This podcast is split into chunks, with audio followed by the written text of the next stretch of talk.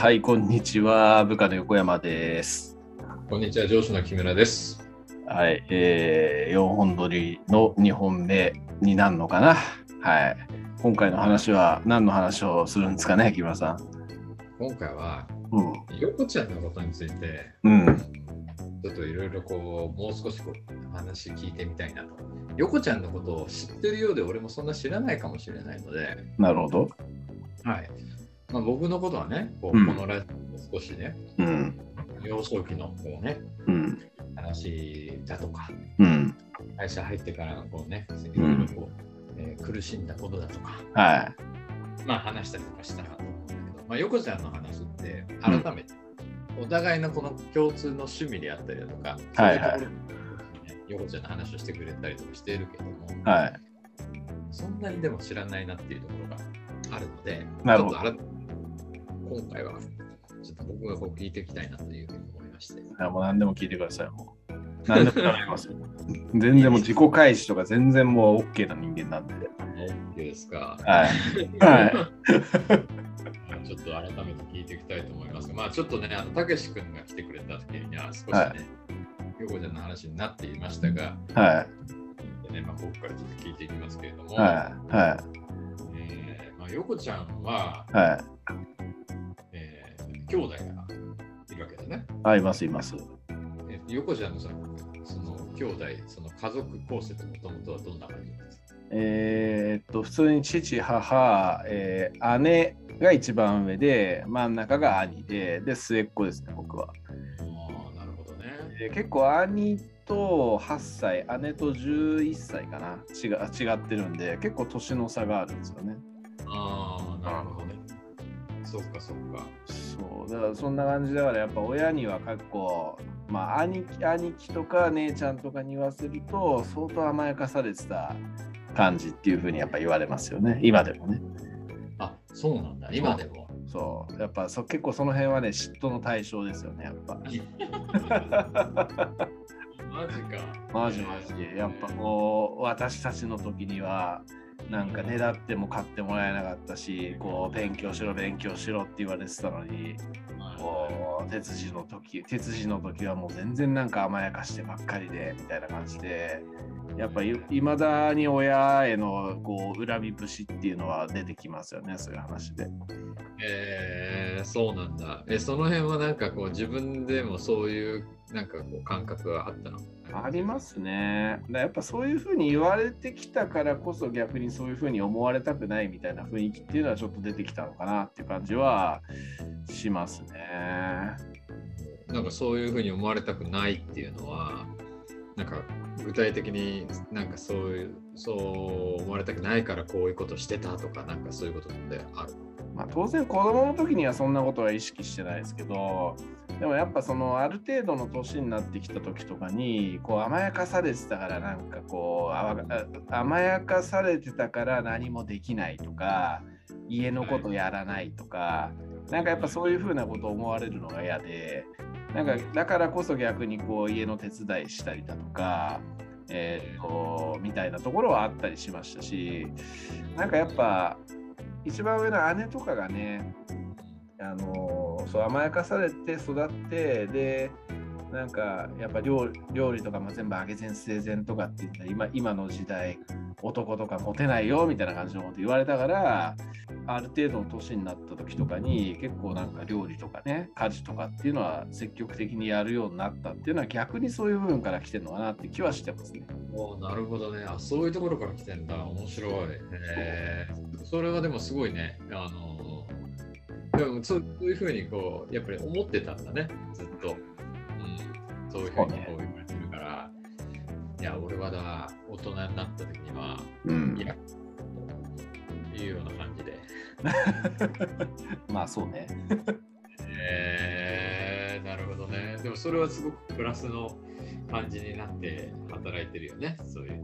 まあそうっすね。まああとはやっぱね、まあ、いろんな意味で結構こう人の顔色気にする系の人間ですだったしですっていうところがあるのでまあやっぱそういうふうに言われてるからこそ逆にそういうふうに思われたくないですあのそういうふうに言われたくないみたいな意識っていうのは働いてるっていうのはあるかもしれないね。そういう性質を持ってるっていうふうに自分では自覚してますね。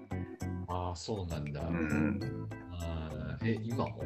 今もですね結構やっぱ人になんかこうやっぱ言われるとかあの注意されるっていうのは極力避けたいっていうふうに思ってるんで、うん、そこは意識してますよね。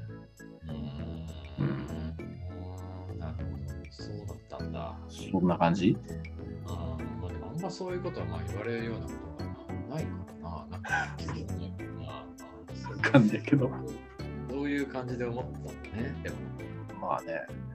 そうだからそういう多分ね、首引きとかっていうのがなければ、多分僕は死ぬほどだらしない人間だっていうふうに自覚もしてますね。やっぱそういう人の目とかがあるからこそ、なんかしっかりしてる体を示すみたいなところはあるんだろうなって自分ではなんとなく。う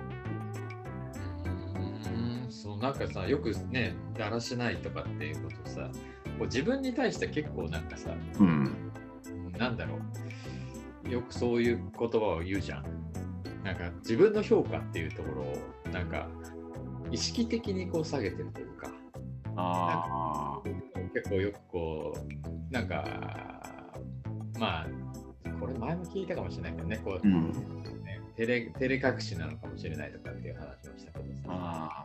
まあそれもある照れ隠しの部分もありますがでも自分の本質っていうところがそういうところにあるっていうのも事実だというふうに思ってるというか実際事実なのでそこを別に包み隠さずに言ってるだけの話っていうところではあるのかなって感じしますね。うー本当にそうなんだいやマジそうだと思いますよ。結構だらしないですし、うんなんかまあそんなに勤勉、まあ、確実に勤勉なたちではない。間違いないと思う、それは。えー、でもさ、ん、なんだろう、まあ、ものすごくこう、そうそういうふうには思えないわけよね。うん。今ののヨコちゃんの、ね、そういう、なんだろうな、うんを見て、うん。とてもそういうようなことをしてこう過ごしてきたようには思えないというか、ああ、やっぱりこう、いろいろな素晴らしいものを持っているから、うん、うんなんだろうな、うん、全然そういうイメージがつかないというかね、わからないんだけれども、でもそれは、でもなんかこう、などうなんだろうな、自分としては、なんかこう、そうだけれども、実際は自分でいろいろこう、自信になるようなことみたいなのもやってきた部分っていうのは、なんかあるんじゃないかなとかまあまあ、それはあると思いますし、やっぱ経験をしてきたことっていうのが身になってるから、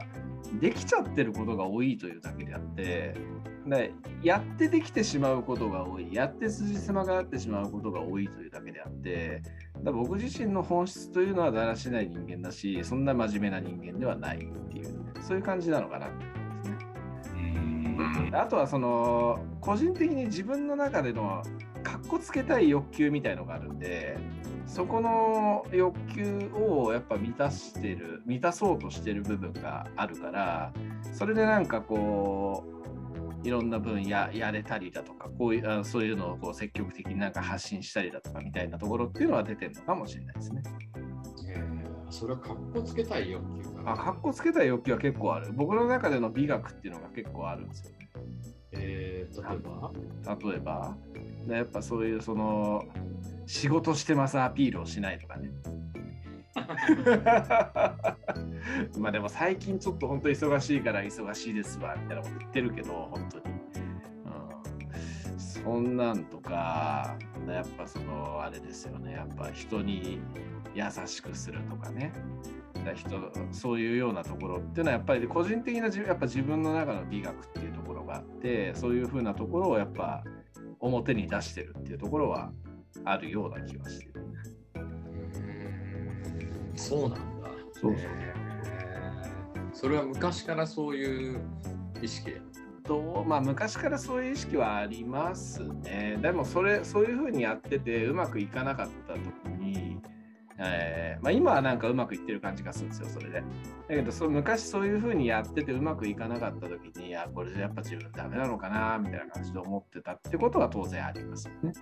うーあそうだったんだ。そううまくいかなかったってもあって。いや結構僕あれですよその学生時代とかも、まあ、社会人になってからこう数年間とかもやっぱずっとなんだろう結構自分の中ではやっぱなんか落ちこぼれみたいな感覚で結構いたんで俺本当本当これ人生うまくやっていけんのかなみたいな感じでずっと思ってたっていう感覚はありますよやっぱ。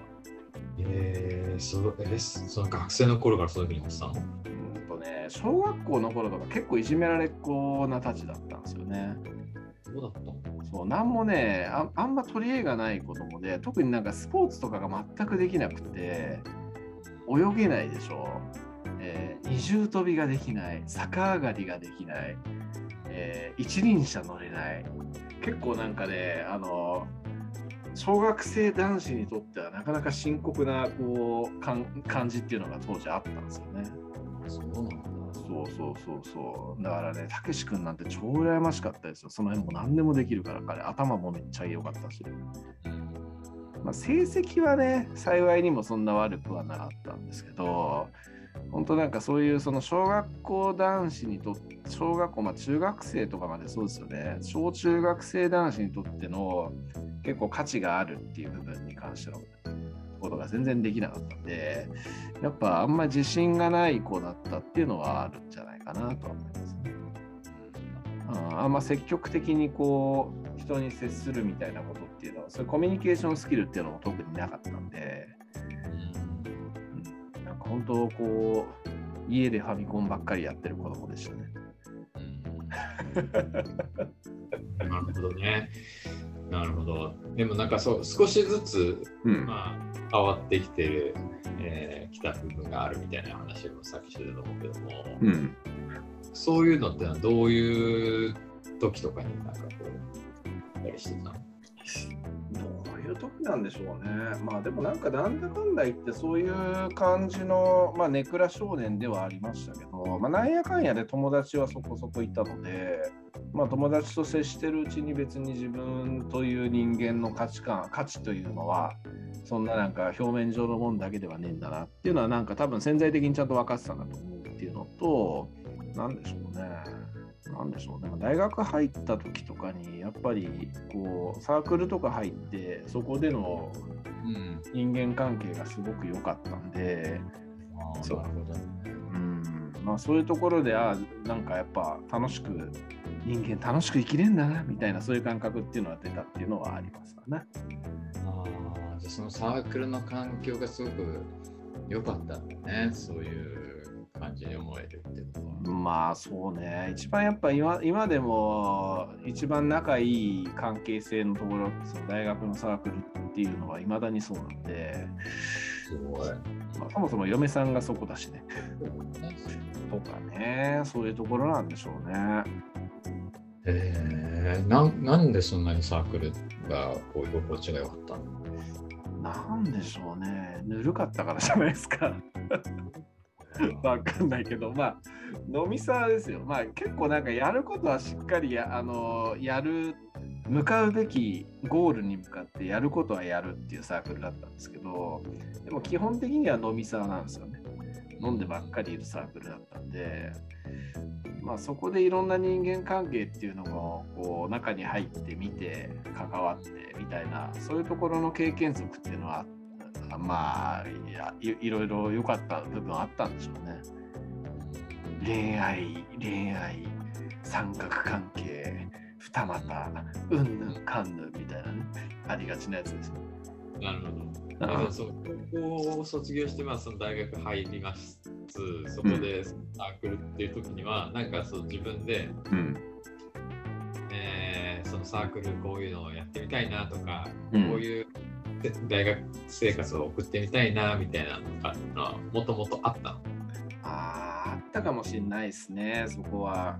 結構、高校の時って、中学の時も結構僕楽しかったんですよ。たけし君なんか中学の時の同級生だったんですけど、まあ、その時に結構いろいろ面白かったんですが、ななんか高校入った時に結構合わねえなっていうふうに思ったりして、で、本当なんか限られた34人の友達としかつるまずに3年間終えたっていう感じだったんですよね。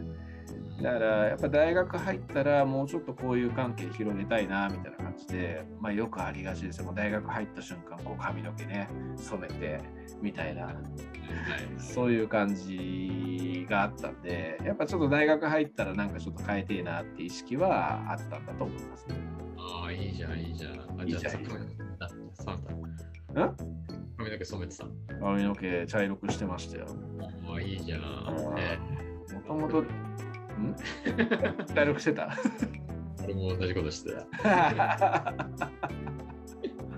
やるよね、みんな。やるやる。特に我々世代なんて茶髪全盛期ですよね、多分ね。えー、すごいね。じゃあ本当によかったんだね。それは素敵だよね。奥さんとの出会いだし。そうね。まあ大学時代は良かったなと思いますね。今でもね、そんな風につながっているなんてね、すごくいいよね。うん。なるほど。まあそんな風に大学をこう楽しんで、あまあ会社に入ってくると。